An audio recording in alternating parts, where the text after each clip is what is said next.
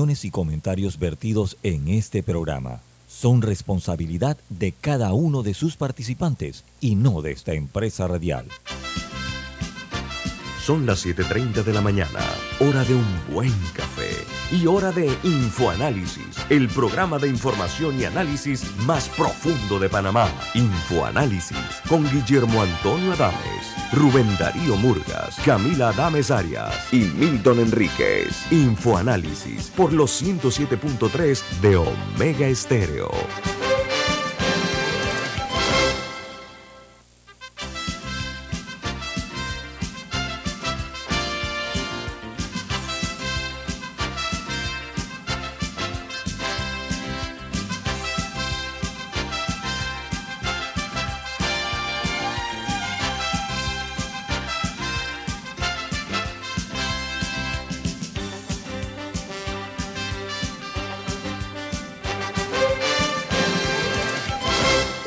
Día, bienvenidos. Esto es Info Análisis, un programa para la gente inteligente. Hoy es 4 de octubre del año 2022 y el staff de Info Análisis lo conforman Camila Dames, Alexandra Siniglio y Guillermo Antonio Buen día, Daniel Araúz en los controles. Y este programa es, es presentado por Café Lavazza, un café italiano espectacular que puedes pedir en restaurantes, cafeterías, sitios de deporte o de entretenimiento, te da la bienvenida a Infoanálisis. Pide tu Lavazza. Camila, y hoy Lavazza nos tiene una sorpresita. Nos han hecho llegar unas muestras de su nuevo café. Eh, para quienes nos siguen en Facebook, los voy a mostrar aquí. Es un café orgánico, un café molido, no es un café en cápsulas, con tres diferentes sabores. Así que prepárense porque les voy a hacer llegar su nuevo café Lavazza para que ustedes también lo prueben. Ah. gracias, gracias Alessandra y Camila. Enhorabuena por la pazza. Ahora me manda un par de paquetitos de lo que tiene ahí en las manos. Ahora te lo mando, ahora te lo mando. Oiga, amigos, vamos a conocer cuáles son las noticias que acaparan las primeras planas de los diarios más importantes del mundo. El New York Times, su principal titular es Las armas nucleares pequeñas de Rusia una opción arriesgada tanto para Vladimir Putin como para Ucrania. Dice que el presidente ruso tiene 2.000 armas nucleares pequeñas, pero su utilidad en el campo de batalla puede compensar los costos a largo plazo. Mientras el diario The Washington Post, su principal noticia es el abogado de Donald Trump rechazó su solicitud en febrero para decir que todos los documentos fueron devueltos. Después de que se enviaran 15 cajas de registros gubernamentales a los archivos nacionales, el abogado pensó que Trump podría tener más registros en Mar a Lago, dijeron fuentes familiarizadas con el asunto.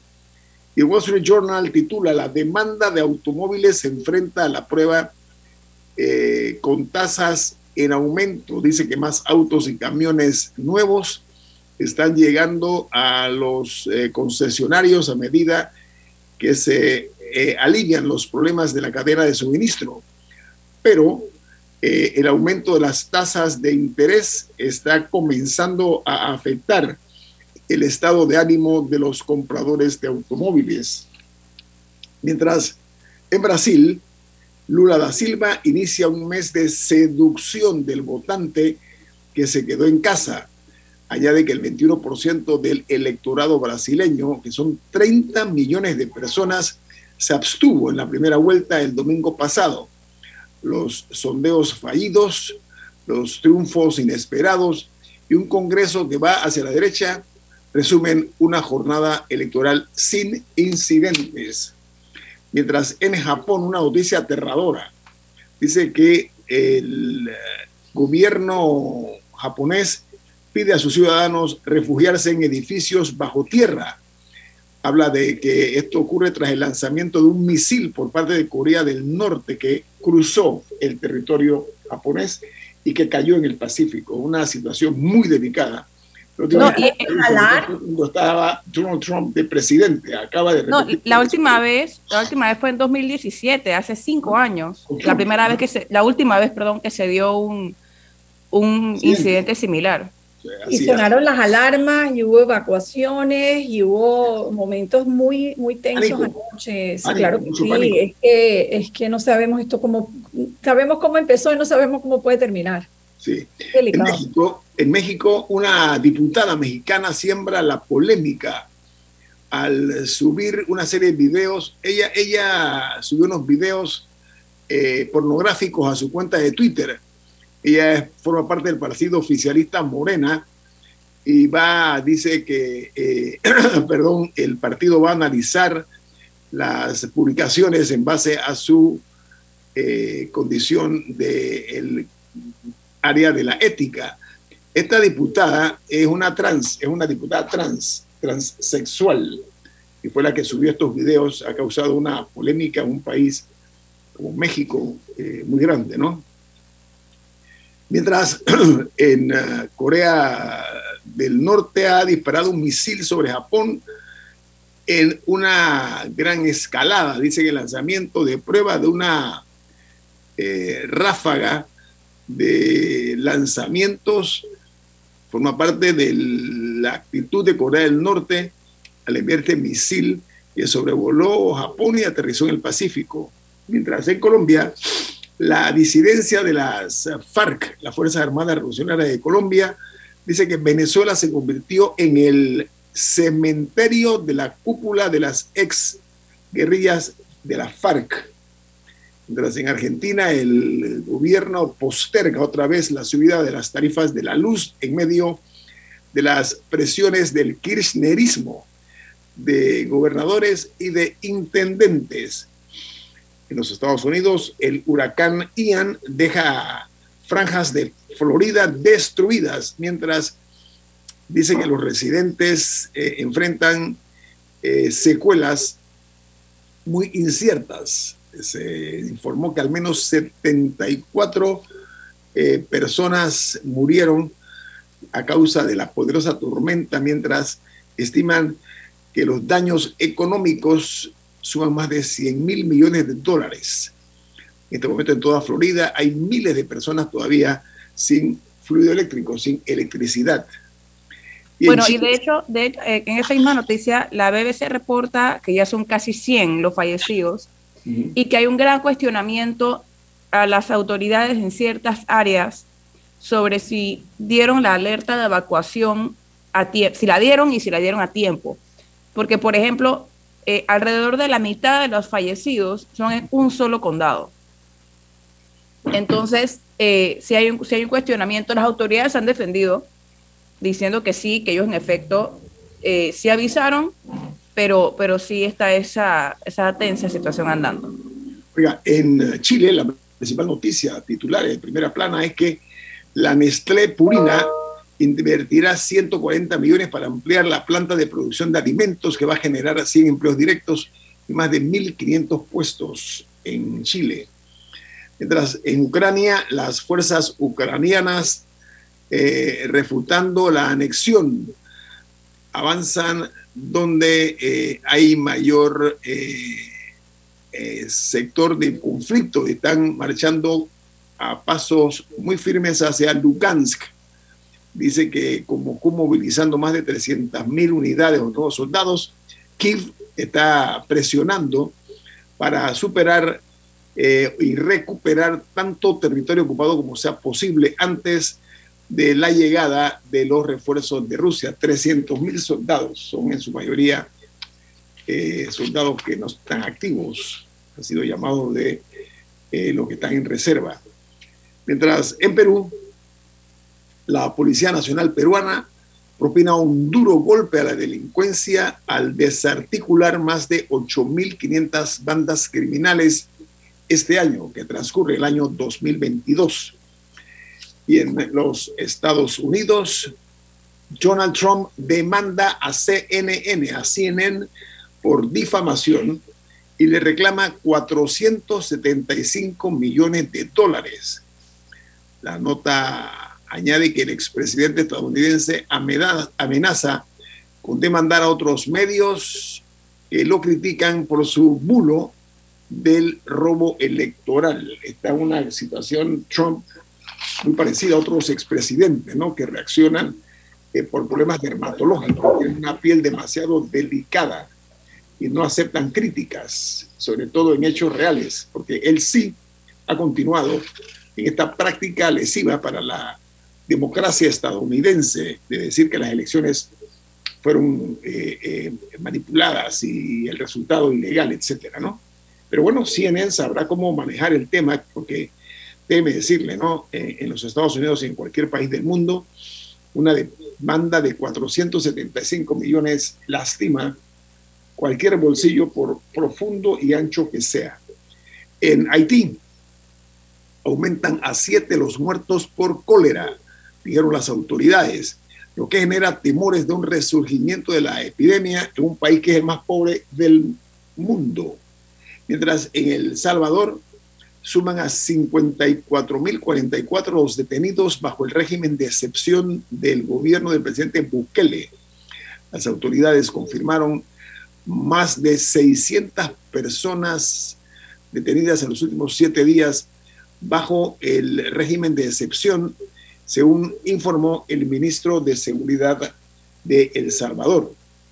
Y en Puerto Rico, eh, en una histórica visita a la isla, por motivo del paso del huracán Fiona, el presidente de los Estados Unidos, Joe Biden, ofreció un apoyo total a Puerto Rico y promete acelerar eh, la nueva eh, red eléctrica en toda la isla.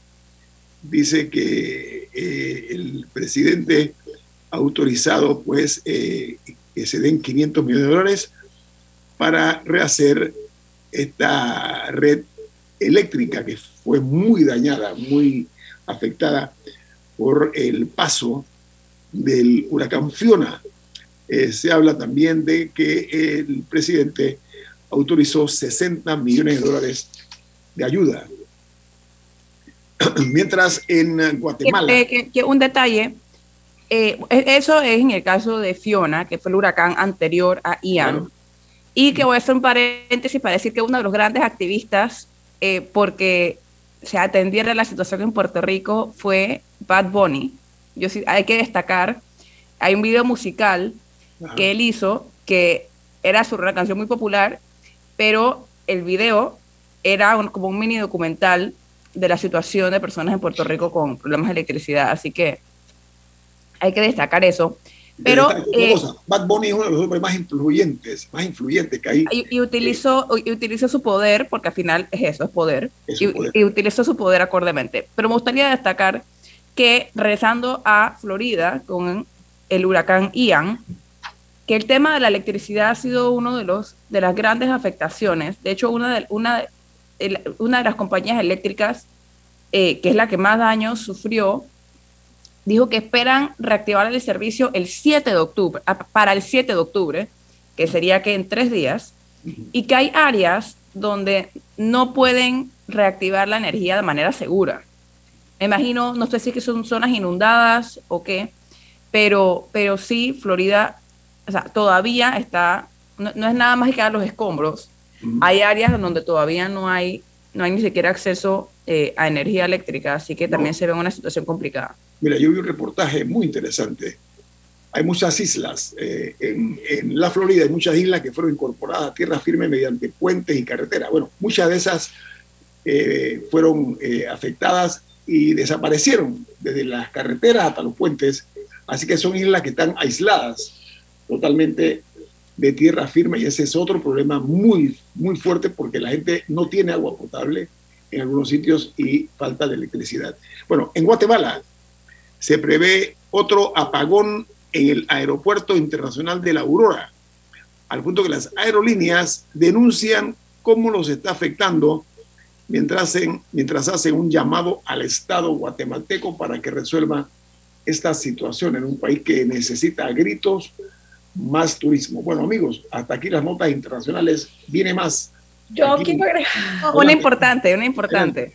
Hay varias importantes, pero hay una que yo creo que es importante para todos los usuarios de teléfonos móviles y es que en Europa se acaba de aprobar el cargador universal. El Parlamento Europeo acaba de decidir que todos los cargadores de teléfonos celulares, de tablets, de todos estos dispositivos electrónicos, tiene que ser el mismo para todos los equipos y que incluso una misma marca no puede estar cambiando eh, de cargador cada vez que renueva los equipos. Eso es un gran logro para los usuarios. Ahora, esto aplica para el otro lado del charco. Hay que ver qué va a pasar de este lado del charco, pero yo creo que es un gran primer avance porque tiene una fecha tope, creo que es 2024, a partir de 2024 cargador universal para todos. Eso es una, buena noticia. Bueno, y de, lado acá, el ayatollah de Irán hizo su primer pronunciamiento sobre las protestas hasta el momento y, eh, como era un poco de esperarse, dijo que han sido orquestadas por Estados Unidos y por Israel.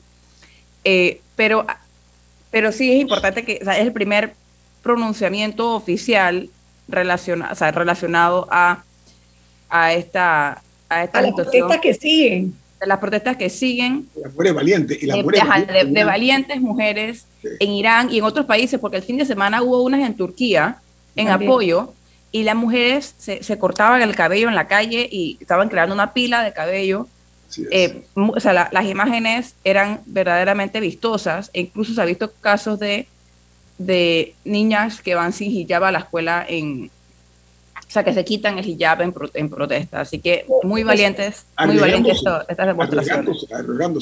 Eh, sé que tenemos que ir al cambio, pero hablando de mujeres valientes, solo rapidito, la periodista que se acuerdan que salió al inicio de, la, de la, guerra en televisión con un cartel, una periodista rusa, criticando la, la, invasión a Ucrania, estaba en detención domiciliar, ahora ha sido eh, decretada en su contra una orden de búsqueda y captura y podría enfrentar años de prisión. Aparentemente ella ha salido de, Rusia, ha logrado escapar. Así que vamos a hacer la misma noticia.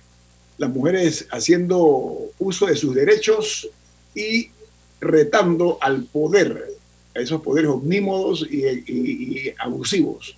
Tiene más aquí en Info Análisis, un programa para la gente inteligente.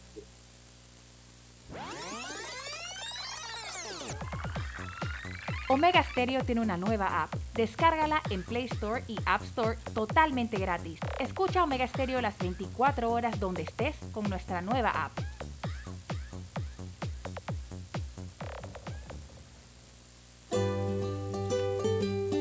En la vida hay momentos en que todos vamos a necesitar de un apoyo adicional.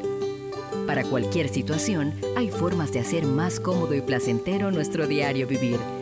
Sea cual sea su necesidad, en Hogar y Salud los apoyamos haciéndole la vida más fácil, porque contamos con la experiencia necesaria para recomendarle lo que usted necesite. Recuerde, Hogar y Salud les hace la vida más fácil. Atención, amigos de Veraguas, ya abrimos nuestra nueva sucursal en Boulevard Santiago. Estamos abiertos en todas nuestras sucursales del país y le hacemos su entrega de forma gratuita en Panamá Centro. Para mayor información, puede consultar en Instagram y Facebook.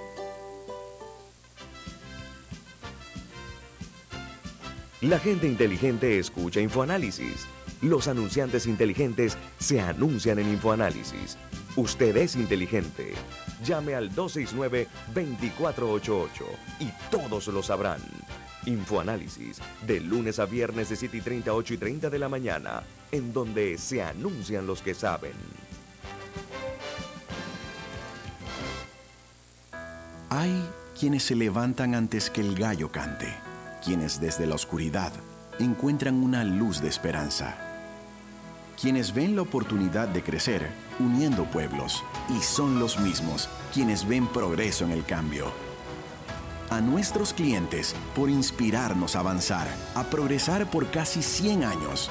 Les damos gracias visionarios y ASA.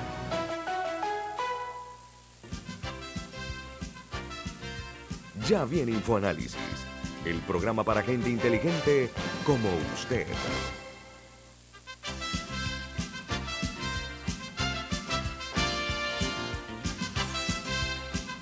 Mira, hay un mensaje importante. ¿De qué se trata? En Banco Aliado te acompañan en tu crecimiento financiero. Ahorra con tu cuenta Más Plus, mejorando el rendimiento de tus depósitos. Banco Aliado, tu aliado en todo momento. Puedes visitarlos en su página web bancoaliado.com o seguirlos en sus redes sociales como arroba Banco Aliado. Banco Aliado, tu aliado en todo momento. Camila que eh, hay de todo en la viña del Señor. Me, dijo una persona, creo que fue la semana pasada, el jueves. Me dice, me encanta escuchar la mención esa del Banco Aliado. Tengo ganas de grabarla. Imagínate, tú así tienes tu fanaticada. No, el Banco Aliado tiene su fanaticada. Esa modestia me gustó. Muy, muy bien, muy buena. Esta mañana está con nosotros nuestro invitado, es más, nos distingue con su participación, el abogado Eduardo Quirós.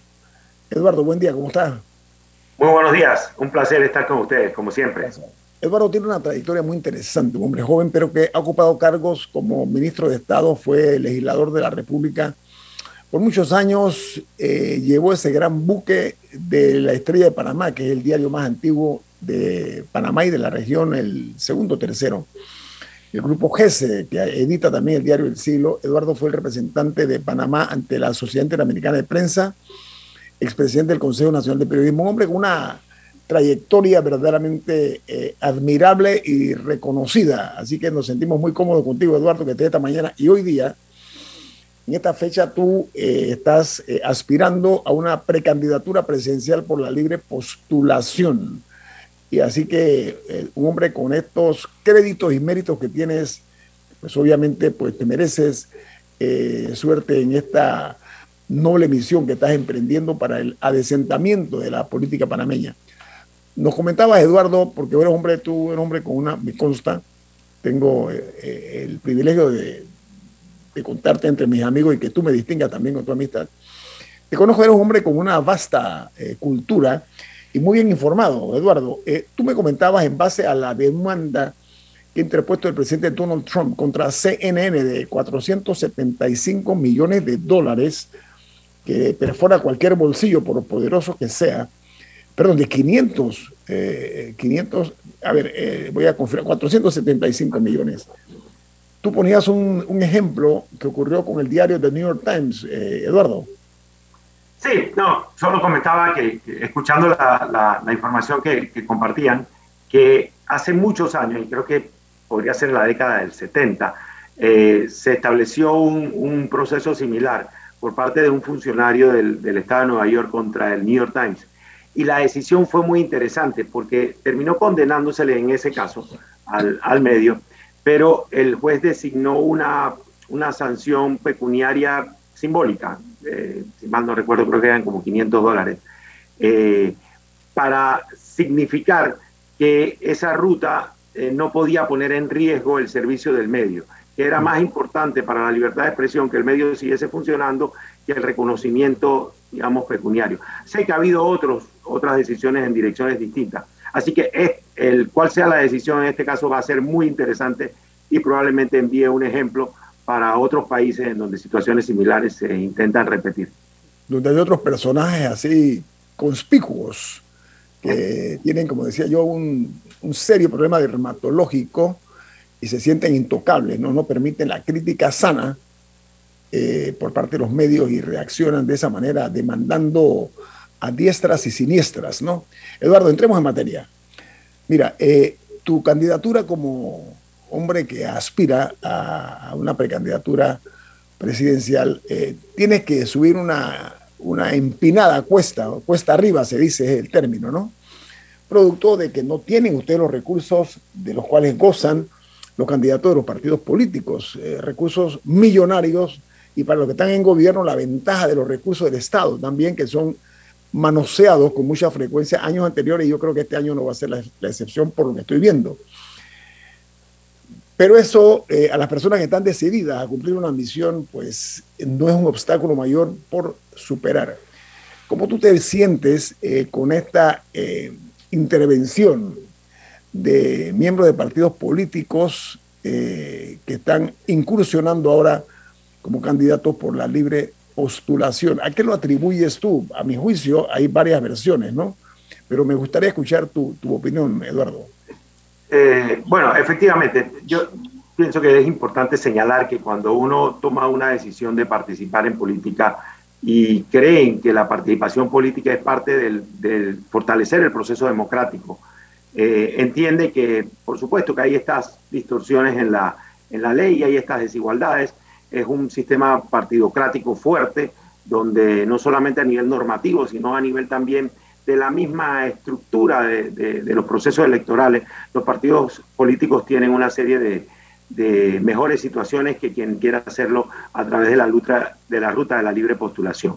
Ahora, dicho eso, eh, a mí me parece un absoluto absurdo que se esté permitiendo que quien pertenece a un partido político pueda también aspirar por la libre postulación. En mi caso, como lo expliqué ya en una ocasión en este programa, tomé la decisión de renunciar al partido panameñista al cual participé durante mucho tiempo, pero tenía 12 años que no tenía una vida política activa o partidista, porque como un acto de independencia absoluta de criterio, pero además de eso porque no podía ser aceptable que quien estuviese inscrito en un partido participase como candidato de la libre postulación. El Tribunal Electoral acepta esto y crea una distorsión todavía mayor en el, en el proceso este de recolección de firmas y de búsqueda de apoyo de los, de los ciudadanos.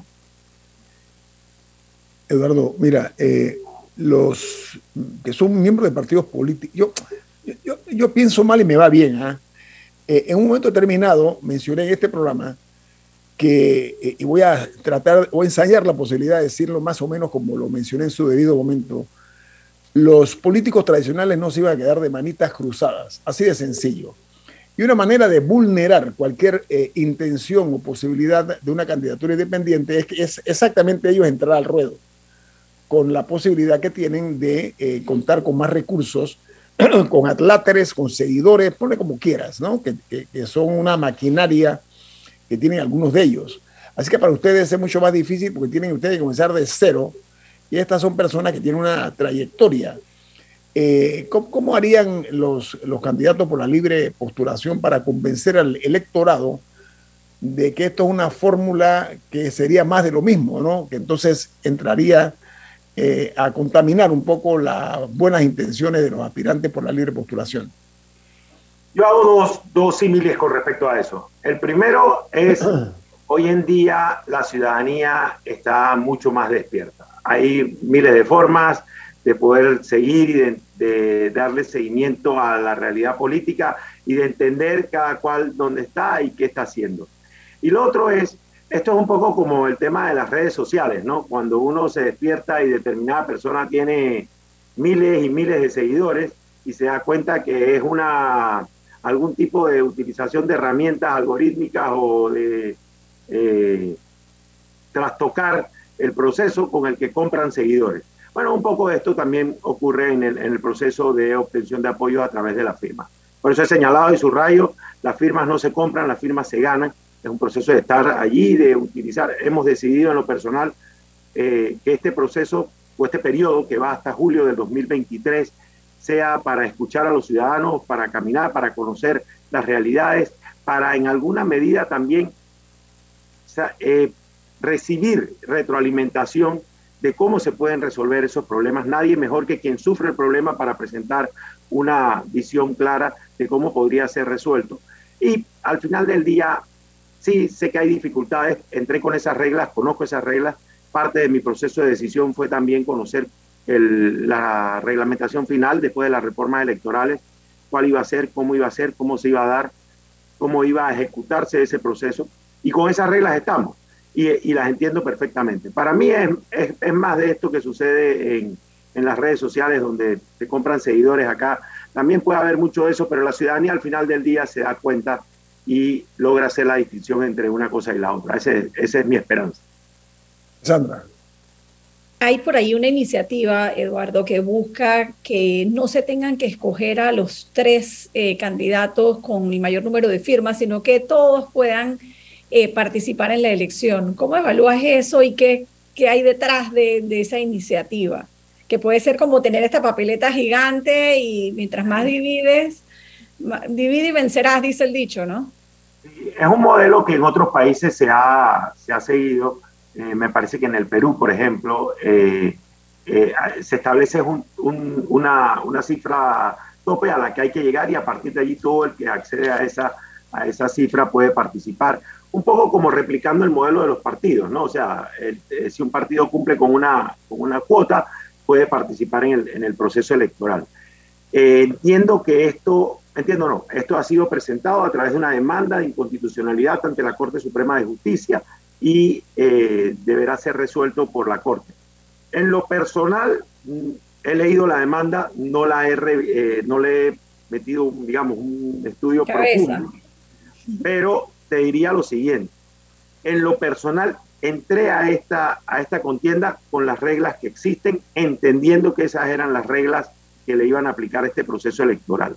Veo difícil que la Corte, a las velocidades que, que la Corte se da para atender materia constitucional, falle esto antes del proceso electoral. Así que en lo que a mí respecta, creo que esta norma no va a ser modificada. No, y, y, aún si lo fallaran, sería, o sea, ya, ya está, ya están las elecciones andando, sería muy complicado. O sea, hacer cambios a los decretos, a las leyes electorales. Sí, sería una, una, una nueva realidad. Eh, como el proceso electoral propiamente no ha iniciado, tal vez podría ahí entrarse en un debate, ¿no? Pero creo que esto es parte de lo que, del proceso en el que sí estamos, que es el de que haya mayor incentivo a la participación ciudadana. Y eso sí me parece positivo.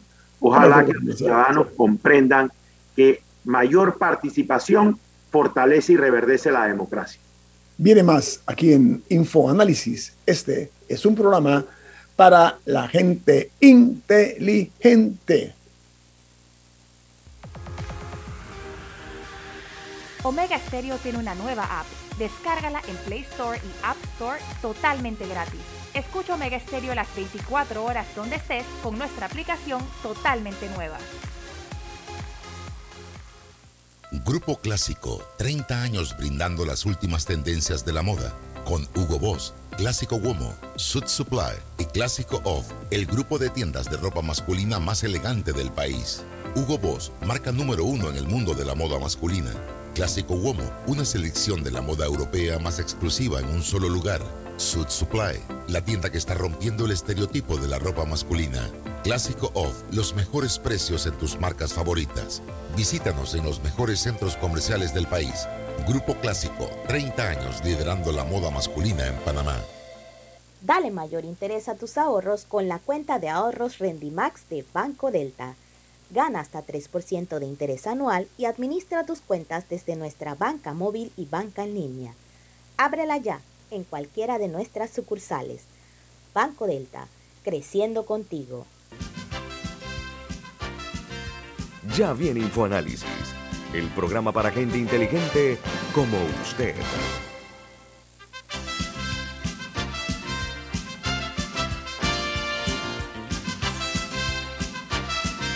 Eduardo Quiroz está con nosotros esta mañana. Eduardo, mira, eh, constructor de Brecht, el, caso de Brecht puede cambiar el tablero político de Panamá, porque Odebrecht eh, ensució a los tres partidos políticos grandes de la República de Panamá, los contaminó, o se dejaron contaminar, no sé quién fue el complaciente, lo que sí sé que hubo un corruptor y corrompidos. Eso trajo como consecuencia la precarización de la justicia panameña durante muchos años. Se le dio larga a este tema, eh, se surgió la vileza, las abyecciones, cosas verdaderamente vergonzosas que se vivieron en el manejo del caso de Brecht, incluso una negligencia inexcusable permanente, lo que se observó en ese, esos episodios oprobiosos del caso de Brecht. Sin embargo, ha ocurrido una serie de sucesos emblemáticos. Mujeres como operadores de la justicia han cambiado total y absolutamente la dinámica del trato del caso Odebrecht. Esto ha traído como consecuencia que haya un viso de esperanza, una luz que se puede eh, tal vez eh, crear para que el caso primero se conozca a profundidad, como ya en efecto eh, se dio porque se hizo público, pero para efectos tuyos, Eduardo, que además manejaste la presidencia de, dos medios importantes como La Estrella Panamá y El Siglo, y que seguiste este caso, me consta, tú ves posibilidades de que la justicia, como dije, en este, en este caso, eh, tomando en consideración que los, los, abogados no han dejado trucos sin usar para lograr, no que sus, no convencer a nadie de que sus clientes son inocentes, sino buscar fórmulas de ver cómo eh, se, le cierran la puerta a la aplicación de la justicia ¿Tú, consideras, que hay posibilidades de que este caso prospere dentro del lapso que ha tomado la, la jueza pues para decir si los va a llevar a no o no a juicio? Partamos, partamos de realidades, partamos de realidades. Uno, este, este proceso está ampliamente documentado. Dos, tenemos una empresa confesa, una empresa que ha llegado a un acuerdo con el Ministerio Público de Panamá en atención a aceptar que evidentemente utilizó prácticas corruptas eh, con funcionarios eh, públicos panameños. Tres, hechos ciertos. Tres, existen condenados eh, ciudadanos panameños a nivel internacional que confesaron y aceptaron haber recibido sobornos de Odebrecht. Cuatro, Odebrecht afectó eh, en alguna medida las elecciones panameñas del 2014, perdón, del 2009 y del 2014. Cinco, existen ciudadanos panameños en territorio nacional que ya han aceptado, que confesaron y llegaron a acuerdos con el Ministerio Público con respecto a haber recibido sobornos eh, por parte de la empresa Odebrecht. Sexto, pareciera que sí hay una nueva forma de abordar este proceso por parte del Ministerio Público y del órgano judicial, y esto a partir de lo que hemos visto en la audiencia preliminar recién concluida. Con esos hechos ciertos que no tienen discusión, mi conclusión es la siguiente. Quien realmente está en juicio en el, en el proceso de Brecht es el órgano judicial panameño. Panamá ha llegado tarde a ya la mayoría de los países donde, donde, donde Odebrecht eh, utilizó estas prácticas y replicó estas prácticas corruptas, dígase Perú, dígase México, dígase el propio Brasil, han tenido sus procesos, han condenado y le han dicho a la ciudadanía de sus países cuál es la realidad de lo que sucedió allí. Panamá llega tarde, casi el último a esto. Quien está en juicio para mí es el órgano judicial, tanto los administradores de justicia como el Ministerio Público. Esta es su última oportunidad de lograr llegar a las expectativas que la ciudadanía espera. Si este proceso no concluye con las condenas meritorias, con darle a la ciudadanía la certeza de que se hicieron las investigaciones a fondo y que se desgranó toda esa realidad complejísima, con el millón de fojas que nos repiten todos los días. Sí, con ese mismo millón de fojas, un buen fiscal, un buen jugador podrá decirle al país, señores, en una página de ocho y medio por once, esto fue lo que pasó. Aquí están los nombres, aquí están los montos, y una vez concluido ese proceso, quiénes tienen que ir a pagar con la justicia sus cuentas y qué dinero se va a recuperar para el erario público. En una página ocho y medio, esas perdón, ese millón de fojas en una página 8 y medio por 11 puede haber un resumen perfecto de este proceso si el, si el Ministerio Público y el órgano judicial están a la altura de las expectativas que los panameños están. Esa es mi visión sobre el caso de Eduardo, la justicia panameña ha estado mermada. Incluso los hombres y mujeres que han pasado por este trance del lado de los operadores de justicia, los juzgará con severidad la historia. Ojo con esto, ¿ah? Esto no puede pasar inadvertido de los que miraron para otro lado teniendo la oportunidad de aplicar la justicia con tantos elementos de juicio y de prueba que habían y que existían. No obstante, hay que respaldar las palabras con los hechos. Esa, es mi posición. La vida para mí es resultados. No hay otra. Hay un caso emblemático, bueno, son varios en el tema de Odebrecht, y el caso del de, eh, aeropuerto internacional Tucumán, la Terminal 2. Sí, una inversión multimillonaria que se convirtió de repente en un monumento a la ignominia. Estaba ahí, o sea, pasábamos nada más para la Terminal 1 y veíamos pues esta mole de concreto. Felizmente ya se, se puso en, en marcha porque se terminó inapropiadamente, no se conectó en su momento una terminal con la otra. Una cosa absurda, sin sentido. Yo no sé qué había en el fondo, si era negocio o lo que fuese, era ignominioso.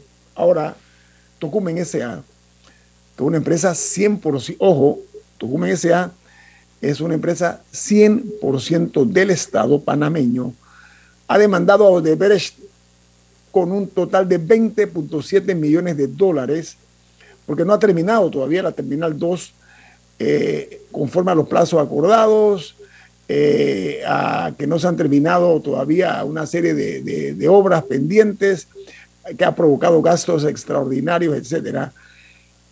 Esta reacción, aunque tarde, eh, tú estás viendo que podría ser parte de, un todo en el caso de Brecht. Bueno, en el caso de Brecht lo que sucede es que el Estado panameño ha tomado todas las decisiones equivocadas. Uno, darle todos los privilegios eh, durante los procesos de discusión. Después, mantener las obras, porque hubo quienes decían, o hay quienes dicen, que cuando recibieron las donaciones, sobornos de Odebrecht, no sabían en qué prácticas andaba esta, esta empresa. Bien, pero después que ya se supo todo y después que ya en el Brasil empezaba todo a salir y empezaba a replicarse a nivel internacional, todavía decidieron mantenerle las obras, porque había que mantener la, el nivel de empleo que, la, que las obras eh, requerían. Creo que esa fue una decisión perniciosa. Y luego de eso todavía le dieron privilegios y concesiones en la ejecución de las obras que le mantuvieron. Y después de eso fue rechazada la ley en la Asamblea y el Ejecutivo no tuvo la capacidad de imponer una norma que impidiera que empresas que estaban ligadas con actos de corrupción pudiesen licitar con el Estado. Y todavía, lo que pasa es que como de Brecht es como con, siempre la lista es como interminable. Y yo sé que a veces aturde. Pero, y todavía después de eso, se hace un acuerdo entre el Ministerio Público y Odebrecht y aceptan pagarle una, un monto de resarcimiento al Estado y vaya usted y pregunte si Odebrecht ha cumplido con el pago de esos doscientos y tantos millones de dólares. Lo ha pagado a la velocidad que ha querido por cuotas. Eh, eh, arreglo de pago, arreglo de pago, ¿no? Con, arreglo de pago y, por, y, con incumplimiento y con incumplimiento de cuotas. Estoy seguro que si ahora mismo vamos y vemos todavía hay incumplimiento y pidiendo que se lo descuenten de lo que el Estado le tiene que pagar. O sea, de nuevo, un tratamiento que no tienen ni los ciudadanos panameños frente a situaciones sospechoso, Eduardo, muy sospechoso de comportamiento. Y ahora, y ahora, en mi opinión, incluso en el caso que mencionas del aeropuerto, se ha sido absolutamente eh, flexible en tomar la decisión finalmente de recurrir ante una empresa que evidente ha actuado de manera malintencionada, incluso después de que ya todo el país sabía lo que andaba. Eduardo, en justicia, como en política, no bastan los argumentos, sino los resultados. Esa es la realidad, ¿no? Pero aquí ha eh, prevalecido, se ha impuesto la tolerancia en extremo hacia el manejo de Odebrecht. Mira, el aeropuerto, que tú tienes que haberlo visitado y, muchísimos miles de panameños ya lo, lo, han usado en la Terminal 2, hay un golpe muy fuerte a la economía panameña y es que no se ha podido terminar todavía poner en marcha los almacenes, esos que están en, en todas las terminales aéreas del mundo. No han podido hacerse los duty free, exacto, ¿no? Eh, eh, afecta la, la, posibilidad de que la empresa privada pueda funcionar ahí, dentro. Y lo que estamos nosotros observando es un espectáculo de, de, frivolidad por parte de quienes les compete lograr que se cierre este oprobioso capítulo del aeropuerto internacional de Tucumán en la Terminal 2. Diga, Camila. No, y si me permiten, no solamente en el caso de Odebrecht y el aeropuerto, hay una gran cantidad de obras necesarias para la calidad de vida de los ciudadanos, empezando por pequeños centros de salud y MINSACAPSIS, que muchos de ellos son responsabilidad de una misma empresa, que, que no había manera que, los terminaran. La tumba muerto, por ejemplo, que miles de panameños todos los días eh, tienen dificultades para llegar a sus casas por retrasos en la obra por el conflicto que hubo. Hasta lo sucia que está la cinta costera tiene que ver con temas de contratación. Entonces, sabemos que no es, no es que hay una manzana podrida, por decirlo así, es que parece la norma en Panamá que con cualquier obra, por más pequeña que sea, aunque sea cortar la hierba, tiene, hay un conflicto eh, se pelean entre, entre empresas, bloquean licitaciones, no cumplen contratos y el Estado parece no tener la garra suficiente para exigir y castigar, para exigirle a estas empresas que cumplan y castigar cuando no lo hacen. Sí. Camila, permiso, eh, voy a agregar algo, Eduardo, antes de tu intervención. No es una panzana podrida, podrida, no. Yo creo que el huerto, el huerto completo, tiene serios problemas. Adelante, Eduardo. El tema aquí es un Estado ineficiente en, la, en su capacidad de administrar la inversión pública.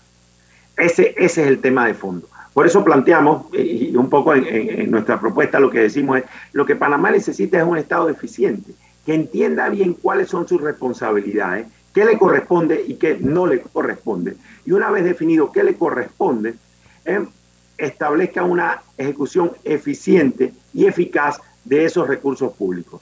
No es aceptable, y en esto la Contraloría General de la República tiene un rol fundamental, quiero subrayarlo, porque todas esas obras públicas que se hacen con recursos de los ciudadanos tienen que ser supervisadas por la Contraloría General de la República. Aquí hubo épocas en este país en que la Contraloría era una institución temida por los funcionarios públicos, porque tenían supervisores, porque tenían inspectores que eran absolutamente estrictos en la ejecución de las obras. Y cuando una empresa... discúlpame, no olvides lo, que estábamos eh, hablando, es un corte comercial y sabes que es ineludible. Tú, tú fuiste presidente de una... Por favor, claro que sí. debe cumplir con eso. Viene más aquí en Info Análisis. Este es un programa para la gente inteligente.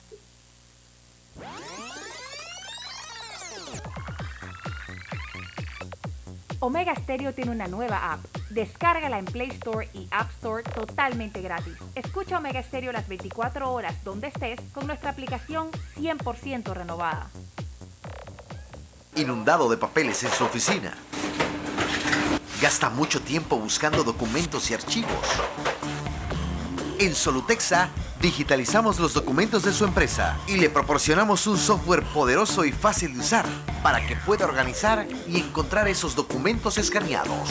Llámenos al 209-4997 para un demo sin compromiso. Solutexa, expertos en digitalización y gestión documental.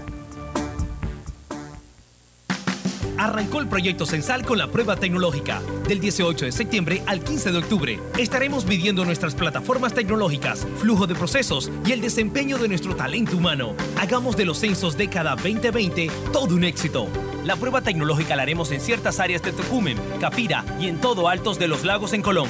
Recuerda, del 18 de septiembre al 15 de octubre llevaremos a cabo la fase presensal, porque uno a uno hacemos grande a Panamá.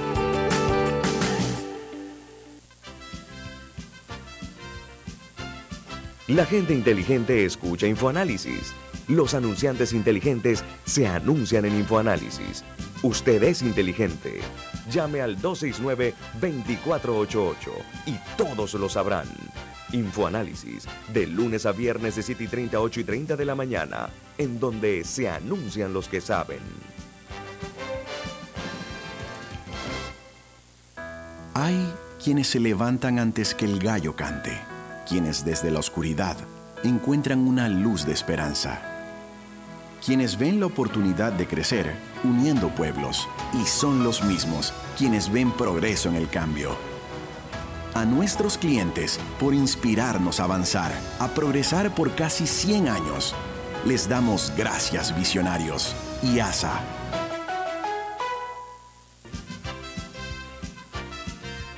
Ya viene InfoAnálisis el programa para gente inteligente como usted.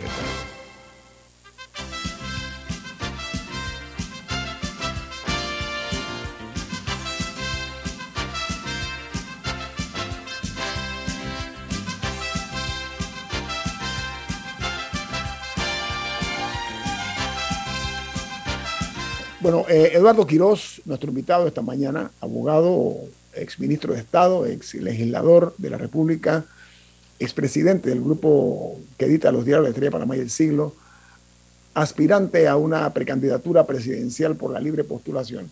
Estamos hablando, usted mencionó el tema de la Contraloría General de la Nación.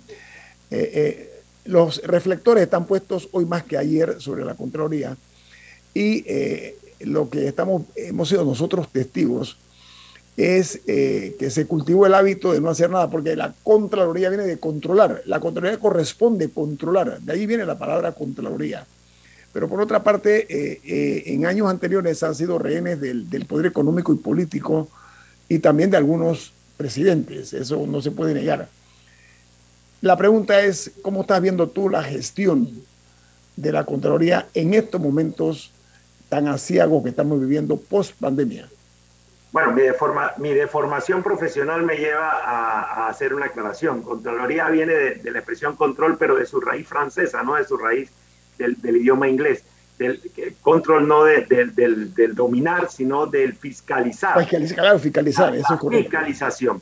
Mira, en, aquí en Panamá hubo épocas en que la Contraloría era temida por las instituciones del Estado las instituciones del Estado sabían que cuando llegaba el inspector, el supervisor de la Contraloría, tenían que tener todo en regla. Y los contratistas también sabían eso, que cuando llegaba la Contraloría todo tenía que, tenía que estar cumpliendo todos los hitos de su contrato, porque si no lo estaban cumpliendo, la Contraloría paraba los pagos enseguida. Entonces yo creo que eso hay que retomar. Se necesita una Contraloría más proactiva, una Contraloría fiscalizadora que le dé certeza a los ciudadanos que la inversión pública se está haciendo de manera adecuada. Yo no veo eso hoy en día, veo más bien es contratistas que ya saben cómo, por dónde está la rendija para meterse y para hacer una, una, una pirueta. Ahora, Eduardo, eh, durante décadas la Contraloría estuvo en un estado comatoso, quiero decir, en coma, ¿no? Es lo que estoy, para, que quede claro el, el concepto, ¿no? ¿Cómo hacemos para galvanizar un poco eso, Eduardo? Porque no hay la seguridad, hay muchas propuestas asépticas, estamos viendo frías, eh, sin pasión, eh, en cuanto a lo que tú estás hablando de llevar a cabo eh, una fórmula donde sí tengan los controles necesarios del gasto de las cosas del Estado y los presupuestos, etcétera, Eduardo. Con un Estado eficiente, con un Estado que realmente le diga a los ciudadanos que está haciendo las cosas bien la preocupación de, Alexandra es, es, nacional, o sea, interpretas muy bien a lo que dice la gente en la calle. Cuando estamos en este proceso de, búsqueda de apoyo, los ciudadanos se paran y dicen, yo, yo quisiera creer, pero en realidad esto ya no lo cambia nadie. Expresiones como esa, donde se ha perdido la, la esperanza. Hay que convencer a los ciudadanos que a través de la ejemplaridad, o sea, de un gobierno ejemplar, donde las cosas no solamente se den con apego estricto a la ley y a la constitución, sino que además de eso hay estándares éticos de primer mundo, donde seamos absolutamente exigentes con eso, donde las instituciones cumplan con sus funciones a rajatabla y cuando no las cumplen tengan responsabilidad, porque producto de la rendición de cuentas, el ciudadano sabe quién está cumpliendo y quién no está cumpliendo. Yo creo que a través de eso se puede hacer una gran, una gran transformación sin necesidad de llegar a, a visiones autoritarias. Camila. Ahora, traigo una nueva preocupación a la mesa. ¿Quién es ese Estado? Porque ponemos el ejemplo de lo que está ocurriendo actualmente. Tenemos un presidente que del partido más grande que tiene el país, con amplia mayoría en la asamblea de su partido, en teoría de sus aliados, de quienes se tomaron fotos con él en campaña, pero no puede ejecutar no puede ejecutar porque sus propios diputados le boicotean todo lo que, todo, o sea, no, no, no voy a decir todo, pero varias medidas y incluso le hacen desplantes públicos, como en el caso de, los incentivos fiscales al turismo. O sea, de abierto desafío. Una golondrina no hace verano, entonces, cuando decimos que es un Estado eficiente, ¿de quién estamos hablando? Claro, es, de un Estado constitucional de derecho, donde las instituciones y los funcionarios que están a cargo de las instituciones cumplan con estricto apego la constitución y la ley. Ese Estado es un Estado que está diseñado para poder cumplirle al ciudadano, Camila. Si nosotros realmente lo tenemos funcionando, tendríamos mucho más de lo que, de lo que nuestras expectativas pudiesen eh, aspirar.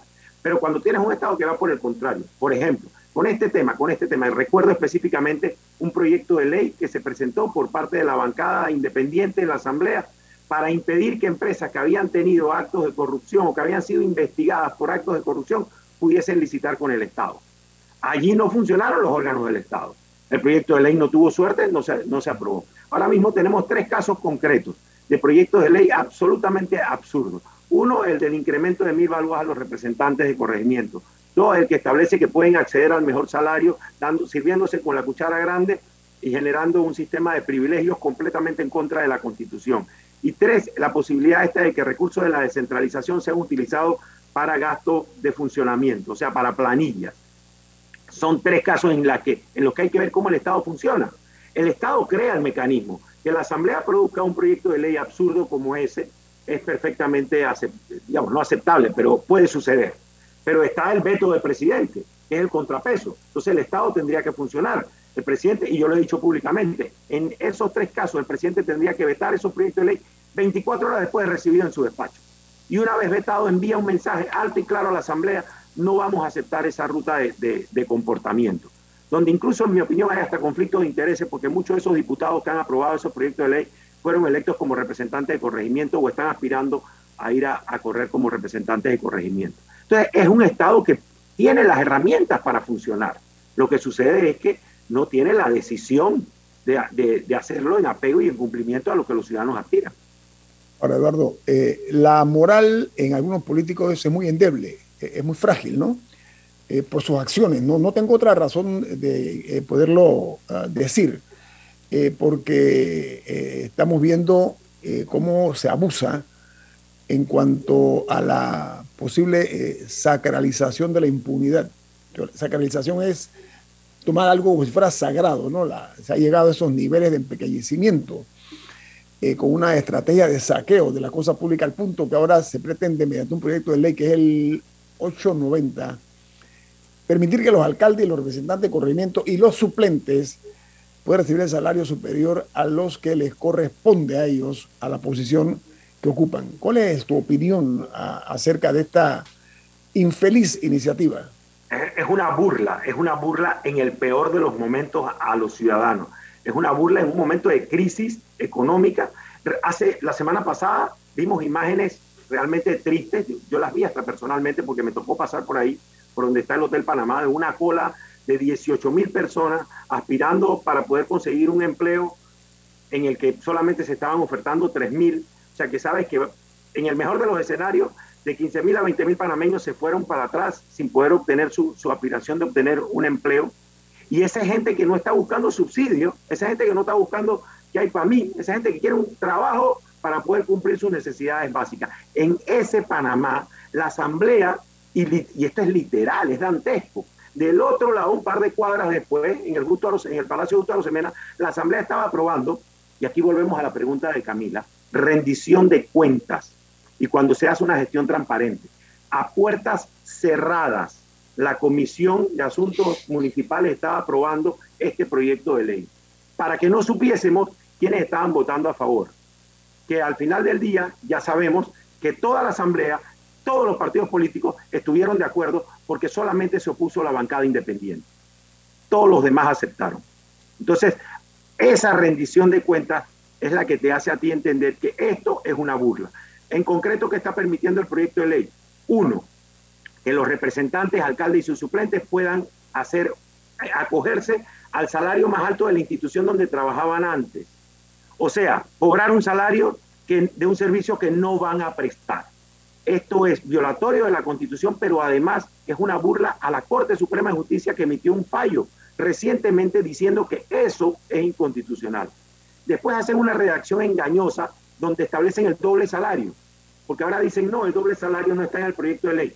Sí hay doble salario, no engañen a la gente, porque después que dicen que se puede acoger al más alto, establecen en el, en el párrafo, creo que es el párrafo segundo de los artículos, o tercero, del, tercero, del artículo 1 y del artículo 2, establece que también podrán cobrar todos aquellos pagos, viáticos, gastos de representación y otros pagos que los consejos municipales y consejos provinciales establezcan. Doble salario. Y un tercer elemento que agrego yo, que es todavía más pernicioso, es que la institución a donde se acogen a ese salario más alto queda congelada la posición y no va a poder reemplazar a la persona. O sea, hacen que el servicio de la institución sea más ineficiente. Si es el MINSA, por ejemplo, y un doctor se acoge a ese salario, congela la posición de un doctor de un médico, a sabiendas de la realidad que estamos viendo en el sector salud, como ejemplo, pero así se puede replicar. Eduardo Quiroz, gracias por... El enfoque que hicimos aquí, la crítica que hicimos aquí casualmente. Y lo que decía Camila, que no estábamos para celebrar esa fila de miles de personas allá afuera, porque aquí se salió a celebrar, que mira lo que estaba pasando, aquí no hay nada que celebrar. Ahora, todo esto está en manos del presidente de la República y hay que decirse a los ciudadanos por el tema que, que planteaba Camila, o sea, un Estado eficiente señor presidente, vete estos proyectos de ley 24 horas después que lleguen a su despacho. Esa es la forma en la que se manda un mensaje alto y claro de respeto a la situación difícil que están viviendo los ciudadanos. Eduardo, ser psicólogo de los políticos debe ser un oficio ingrato, poderlos entender. Gracias por tu participación, Eduardo Quiroga, esta mañana aquí en Infoanálisis. Viene Álvaro Alvarado con su programa siempre, Sin. Rodeos. Gracias. ¿Quién despide Infoanálisis? Café Lavazza, un café para gente inteligente y con buen gusto que puedes pedir en restaurantes, cafeterías, sitios de deporte o de entretenimiento. Despide Infoanálisis. Pide tu Lavazza. Y hoy vamos a probar la nueva versión, el, el café orgánico, ya se los mando. Chao, hasta Vamos. mañana. Gracias. Y nos vemos. Ha finalizado el infoanálisis de hoy. Continúe con la mejor franja informativa matutina aquí en Omega Estéreo 107.3, Cadena Nacional.